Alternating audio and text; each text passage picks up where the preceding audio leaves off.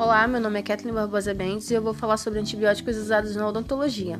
O antibiótico ele deve ter ação exclusiva sobre o agente etiológico do quadro patogênico.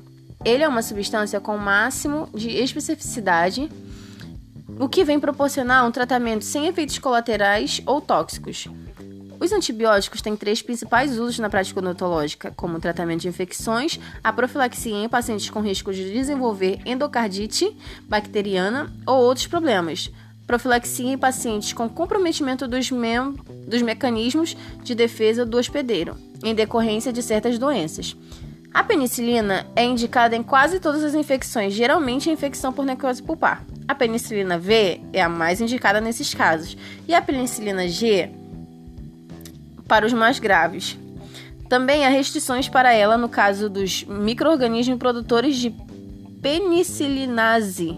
E então se deve prescrever a eretomicina ou a clidamicina. Contudo, mas que ela esteja entre as drogas menos tóxicas, dividindo ao lugar que atuam podem produzir alguns efeitos colaterais, como reação de hipersensibilidade, diarreia, que deve ser minimizada pela administração da droga com pequena quantidade de iogurte.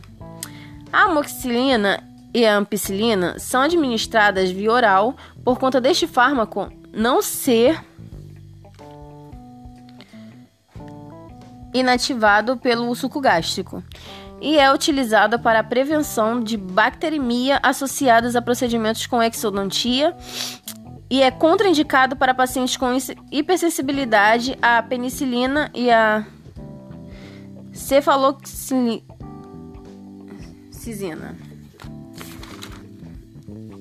A terapêutica antibiótica é um adjuvante no tratamento das infecções endodônticas,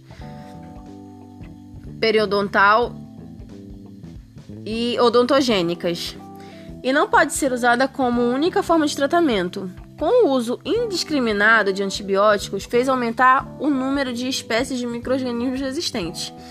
Quando diante de uma infecção que não evolui